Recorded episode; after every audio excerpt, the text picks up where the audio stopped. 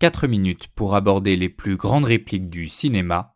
Vous êtes bien dans Ma ligne de chance sur Radio Campus Paris. Ma ligne de chance, ma ligne de chance, dis-moi chérie, qu'est-ce que t'en penses? Ce que j'en pense, quelle importance, tais-toi et donne-moi ta main. Nous abordons aujourd'hui un film dont la chanson culte, Ma ligne de chance, a donné son nom à notre émission, Pierrot le Fou. Voilà tes livres. Mais, monsieur, monsieur Porcelin, puis en manque un, je t'ai dit cinq. Je me suis acheté un petit 45 tours. Regarde. Je t'ai dit un disque tous les 50 livres. La musique après la littérature. Je t'ai dit un disque tous les 50 livres, la musique après la littérature. Cette réplique de Jean-Paul Belmondo nous a donné à penser. Et voici notre interprétation subjective, bien sûr, de cette trouvaille des scénaristes Jean-Luc Godard et Remo Forlani. Ferdinand, alias Jean-Paul Belmondo, s'est enfui avec Marianne, alias Anna Karina, et ils vivent tous deux sur une île déserte. Il leur reste peu de divertissement, les arts en font partie.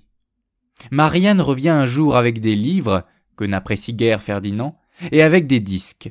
C'est l'occasion de la célèbre réplique qui nous intéresse aujourd'hui. La première chose à remarquer, c'est que Ferdinand établit une hiérarchie entre les arts, surtout la musique et la littérature. En l'occurrence, la littérature doit selon lui passer avant la musique. Elle a plus de noblesse, elle est plus importante.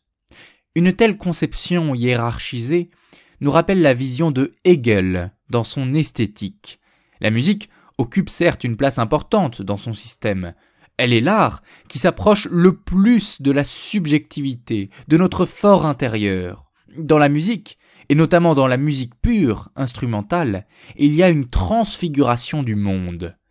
Et pourtant, pour Hegel, la musique est incapable d'exprimer clairement ce qu'elle fait ressentir. Comme on le dit généralement, on ne peut pas mettre de mots sur le sens que l'on pressent. C'est pourquoi la poésie, et plus largement la littérature, dépasse, surplombe, surmonte la musique. La littérature est en effet un discours articulé qui énonce clairement un certain sens. De même, dans la phrase de Ferdinand, l'ambiguïté de la musique serait surmontée par la clarté de la littérature. Seulement, cela nous paraît omettre une facette essentielle de cette réplique, son aspect économique.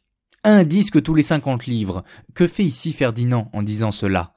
Il établit un taux de change. Pour que Marianne ait un droit à un disque, elle doit d'abord acheter cinquante livres.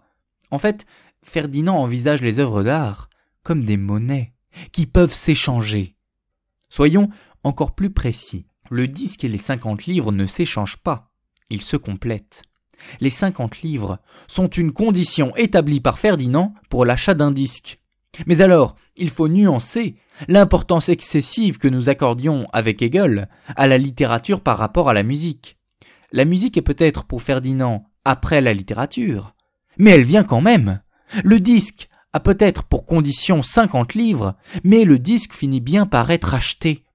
Chronologiquement, la musique est la fin des achats du couple Marianne Ferdinand, son objectif, ce vers quoi il tend.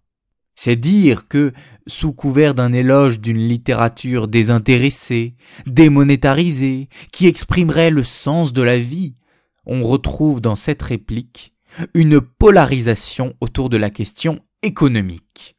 L'ironie qui jaillit de cette phrase traduit alors, sans doute, un peu de la saveur que l'on peut retrouver dans les films de Jean-Luc Godard. Ta ligne, maligne de chance, c'est l'oiseau vol de nos destins.